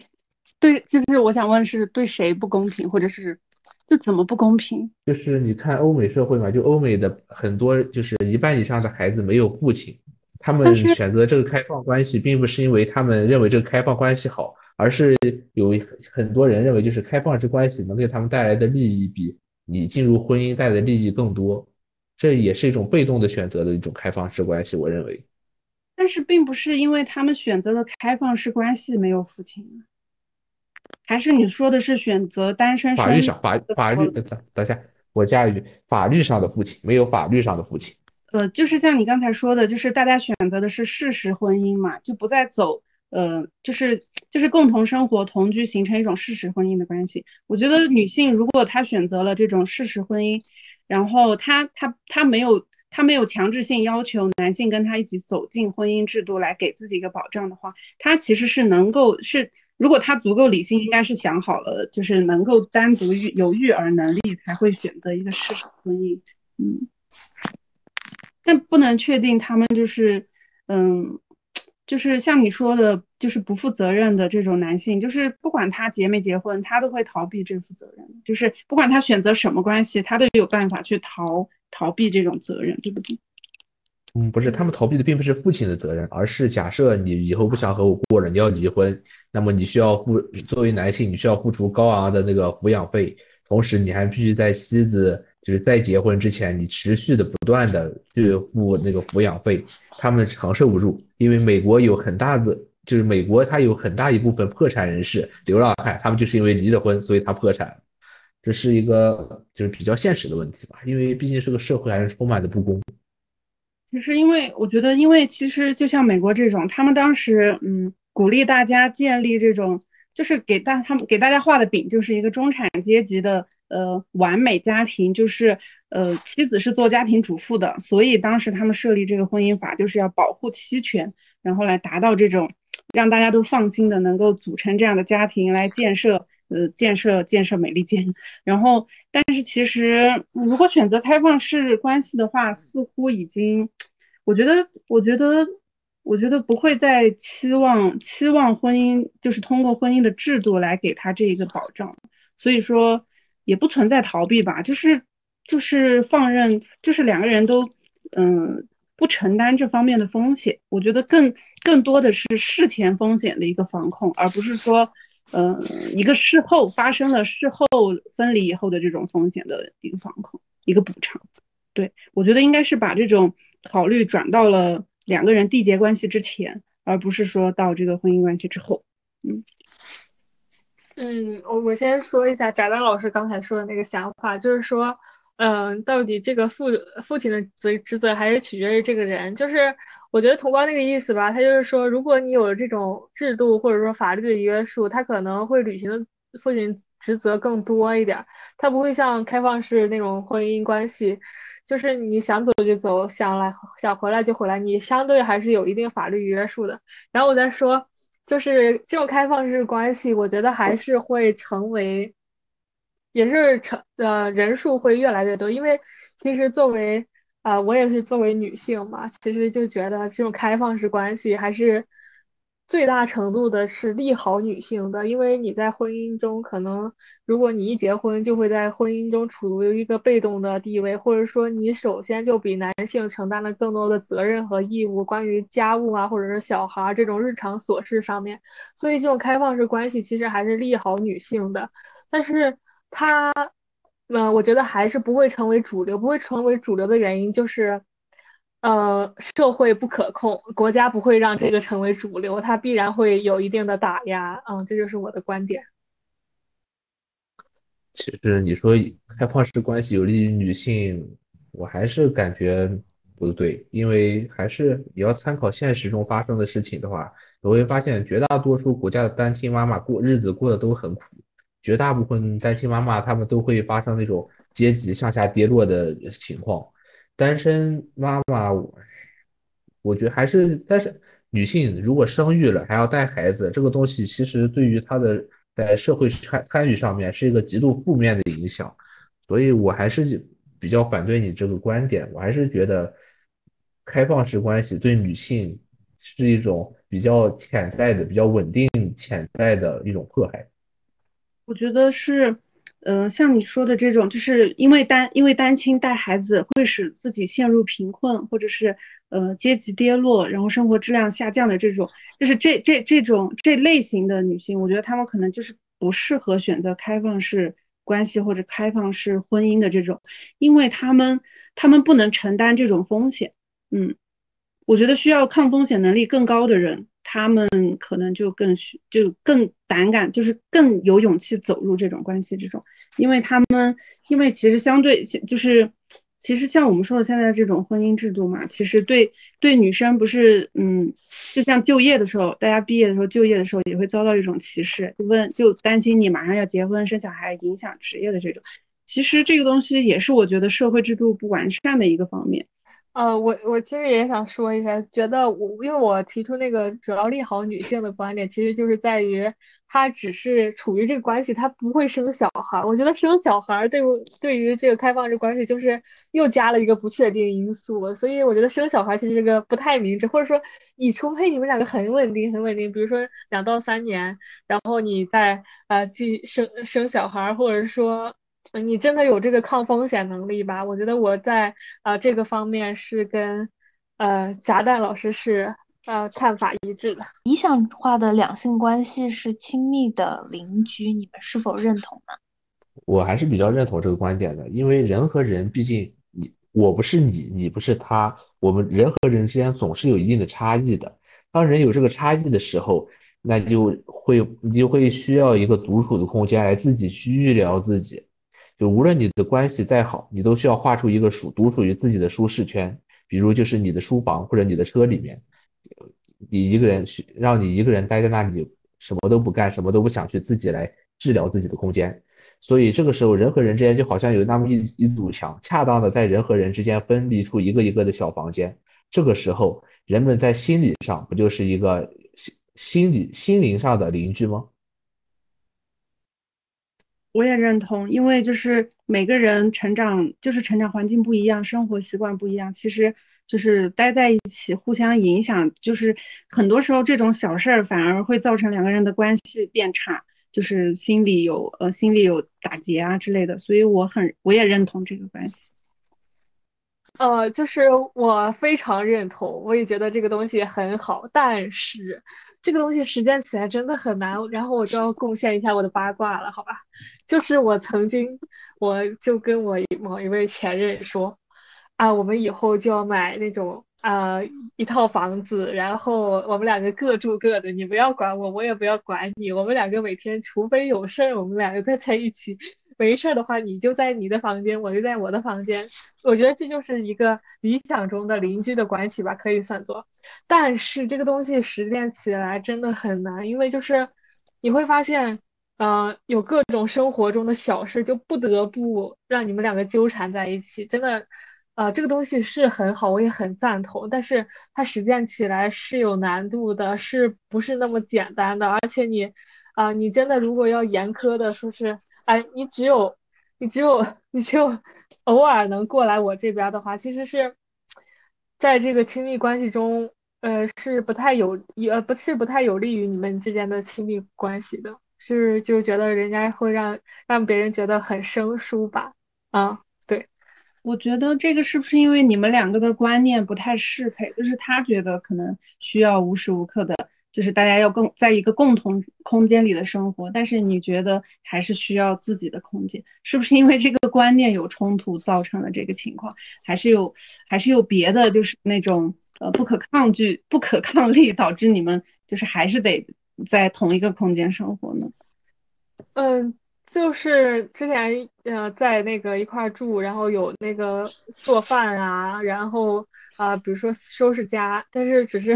呃，偶尔出去，然后就这样。但是就是感觉这个呃，在同一片，你很难控制一个人离你，比如说五米开外。所以我觉得，呃，并不是说我们两个他也能，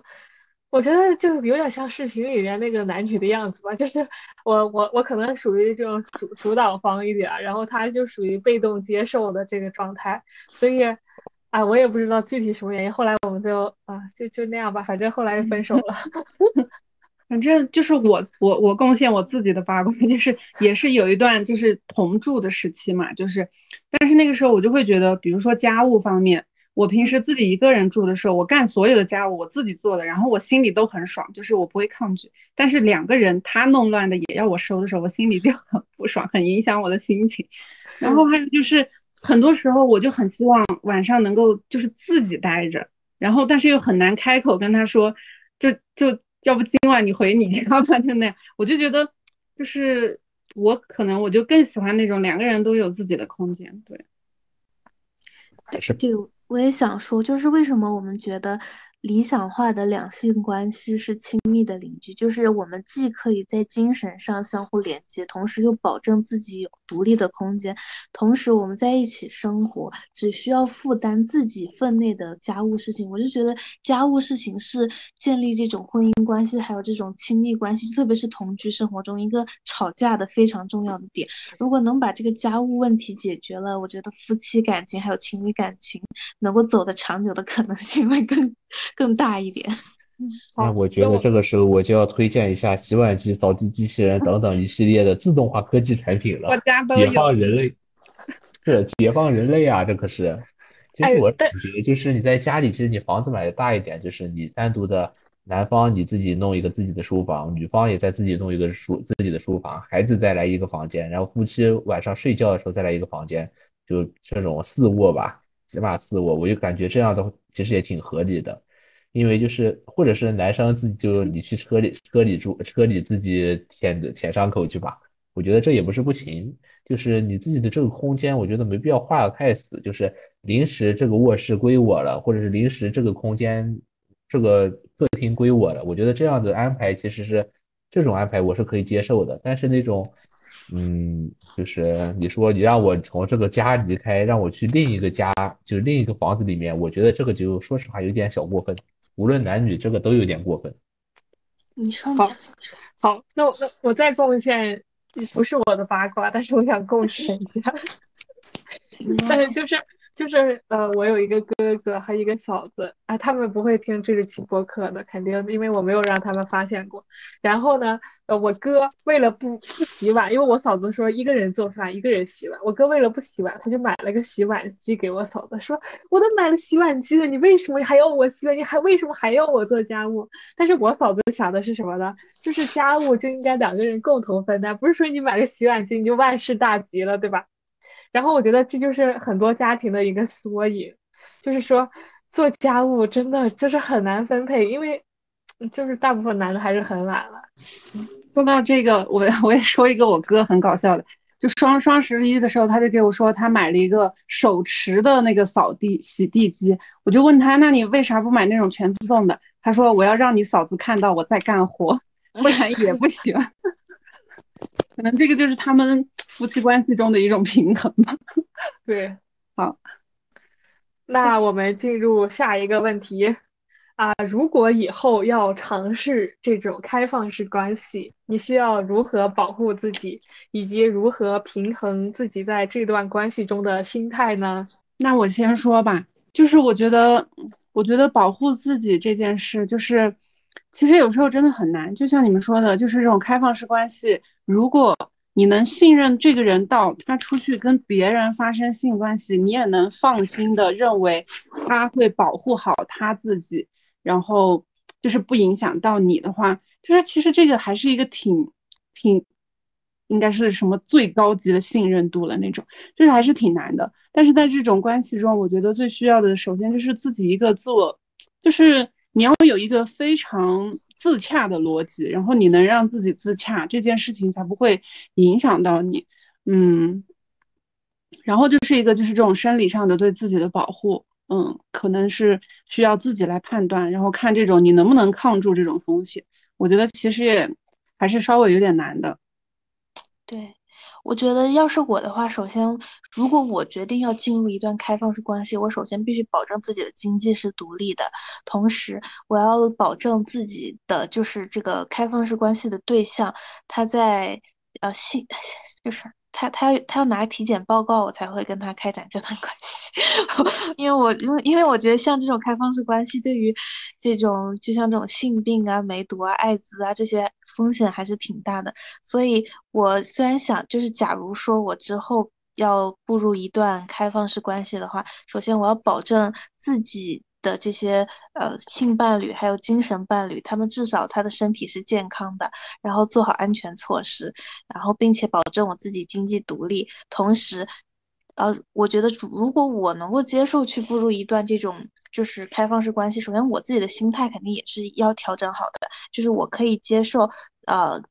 就是我们之间的关系是有第三者，甚至是第四者的存在的。就是我不能有过多的占有欲，就像是之前那种婚姻啊，还有爱情，它就是因为占有欲太强。所以我觉得你首先得克制自己的占有欲，然后，呃，心态上是克制占有欲，经济上是保证独立，生理上是要保证要有体检报告，保证他的没有性病。对，结束。我我想补充一点，就是就是我觉得。在进入一段关系，不管是不是开放式关系，哪怕是恋爱关系的时候，体检报告也是很有必要的。对，然后就是第二个就是，嗯，我在想，就是 Q 老师说的这个克制克制占有欲，我觉得如果在你需要克制占有欲的话，应该就是这个东西会让你，就是你在克制的过程中，这个东西会让你感到痛苦。如果如果是需要克制占有欲的话，可能就是不是太适合走入开放式关系，对吧？就是我觉得有时候。你在确认自己真的没有占有欲的时候，可能才是进入他的前提，对吧？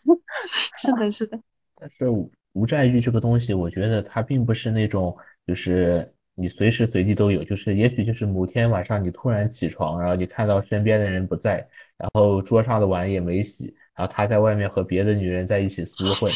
然后这个时候你就会感感受到。啊，这个人为什么跑那么远？你就想把他赶紧拉回来那种感觉。我觉得有些时候你需要克制是这种情况下的独占欲。然后就关于尝试开放性关系，其实我的个人观点啊，就是我认为就是人和人之间的关系，呃，人和人之间的关系最重要的是思想上的关系，就是心灵上的连接。其实肉体这个东西吧，人的肉体太过于脆弱，他们肉体之间的关系其实不是那么重要。但是呢，也要保证一个最最重要的前提。你是要健康的，你健你因为人人的身体已经够脆弱了，你不要把它玩的非常不健康呀。所以说像体检报告什么的，我觉得是很重要的。好，那我最后说一下，就是第一个还是很重中之重的，就是